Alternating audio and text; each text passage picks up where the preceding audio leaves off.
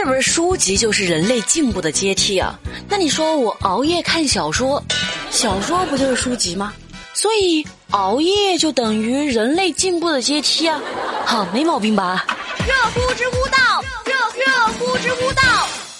欢迎收听热乎知乎，我是铁锤。那今天还听我节目的，百分百都是真爱。知乎热榜第一名，公厕厕纸大量失踪。有一些公厕会给市民提供免费的纸巾，这点是很人性化的。不过，四川长宁宜宾县的某个公共厕所刚装上厕纸，很快这些厕纸就失踪了。嗯，不对呀，这拉肚子也不能这么拉呀。工作人员调取监控后发现，原来是有大叔大妈在疯狂的打包卷纸，有的还背着背篓和包包，啊，把纸巾打包带回家。像那些真的着急上厕所的人，就只能够对着空盒叹息啊！哎呀妈呀，寄生我何生大妈呀！环卫所表示，已经不得不派管理人员看守。你说一个厕所还得派专人看守，这不是太心寒了吗？你说他们真的缺那点纸吗？不现实，他们缺的是占便宜的满足感。那些公用的纸啊，不拿白不拿嘛，反正不要钱。哼，铁锤建议哈，来一个杀一儆百，只要跟钱一挂钩，他们应该就老实了。哦，明白了，明白了。知乎热榜第二名，准丈母娘不留宿小伙子。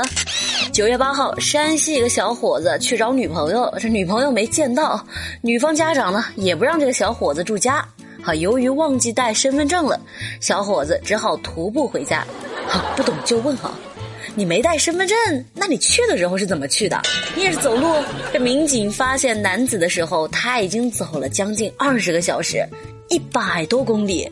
哎呀妈呀，实在是太渴了！小伙子一上警车就喝掉了两瓶水，临走还拿走了两瓶。后来民警看不下去了，就把他送回了家。我觉得，嗯，这个年头还有人连身份证、钱包、手机都不随身带，就敢跑去见岳父岳母，这怪不得丈母娘这态度啊！你不得准备一点钱买见面礼吗？你说我拿什么给织女幸福？这虽然耿直了一点呢，但他还是有优点的。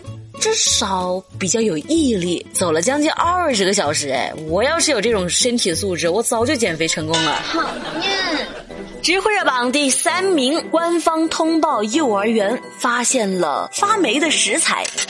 九月六号，有网友投诉啊，说是山东泰安双龙幼儿园，他那个厨房的餐具啊、食材啊全发霉了。幼儿园方面给出的解释也是非常奇葩。他说：“这些发霉的食材是给老师吃的，不是？能说出这种话的话，我真的觉得是个人才。老师就该吃你的发霉食物吗？正好你惹你了，怎么的？你怎么不自己吃呢？你找个理由也找个好点的，行不行？”九月十一号，官方通报啊，这个涉事幼儿园予以警告并罚款十万元。该幼儿园的园长和采购员被刑拘十天，两个厨师呢被刑拘八天，都被罚款五百块。哈，还是有一点大快人心的。你说现在上幼儿园可贵了，孩子交的钱也不少啊，你就给孩子吃发霉的东西，你对得起自己的良心吗？从未见过有如此厚颜无耻之人。知乎热榜第四名，高校老师要求学生上课喝酒。九月十号，陕西咸阳师范学院开设了一门名叫《酒水与酒吧管理》的课程。就老师上课会准备十几种酒，现场调制，让学生品尝，还能学习一下如何调酒。你这看来是在为酒文化产业培养人才啊！老师说。品酒和饮酒是有区别的，品呢是细细品味，哎是情调；饮酒呢，你们也知道哈，哥俩好啊，五魁首啊，六六顺呐，八匹马呀，呵。你说话可真好玩。学生们其实都还挺喜欢这堂课的，觉得轻松有趣，在快乐中学到知识。这铁锤倒觉得这老师有点不专业，为什么呢？你起码得带一包。花生米嘛，对不对？干啥玩意儿？你这是？知乎热榜第五名，老人上车抢司机的座位。九月十一号，四川眉山城区红星路哈，一辆公交车它停在路中间，这车里的吵闹声那是不断的。根据网友介绍，车上是有一个老人，他上车之后发现没有位置了，就去抢司机的位置。哎，来，司机，让我坐坐。这司机果断将车停下来啊，然后就报警。民警呢把老人控制并将他带走了。网友还说，发现老人身上还有一大股酒味呢。那肯定是喝酒了吗？酒壮怂人胆呐！目前该案件正在进一步处理当中。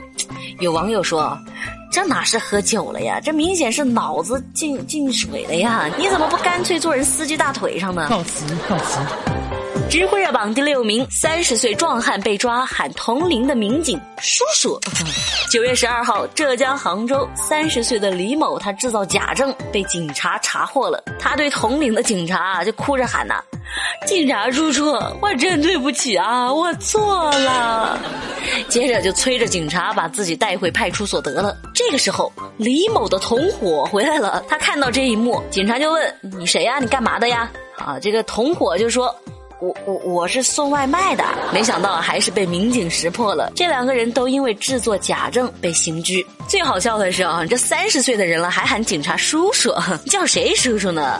人警察说不定比你还小，好吧？不过你说年纪差不多，怎么差距就这么大呢？我不要面子的。知乎热榜第七名，拆共享单车的电路板搞发明。最近，这个大学毕业生王某因为涉嫌偷窃哈罗单车的电路板被抓了。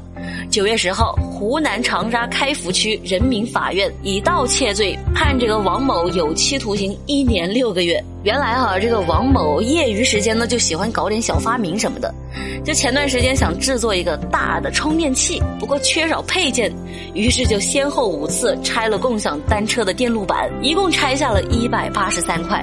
这是啥？现实版的偷电瓶车养你啊！不过你是想要研究如何解锁共享单车吗？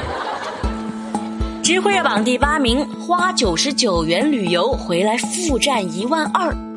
前两天，贵州有三十多名老人，他参加了低价的旅游团，说是九十九块钱两天一夜，吃住行还全包。这明眼人都知道，肯定是个骗局嘛。但老人家嘛，果然一回来就背负了一身的债务。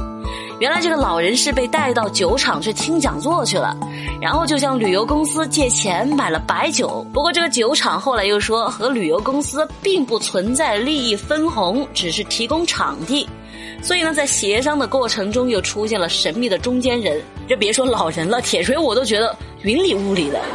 像这种低价团呢，那骗钱都是一流的，全是坑，千万别上当。知乎去答是有趣的趣。提问：有哪些书对你的文笔造成了深刻的影响？小学生作文大全。提问：比一个人吃火锅更惨的事是什么？那就是一个人没钱吃火锅。好啦，今天的热乎知乎咱们就说到这儿。星期一早上记得准时收听哦。祝大家假期愉快，拜拜。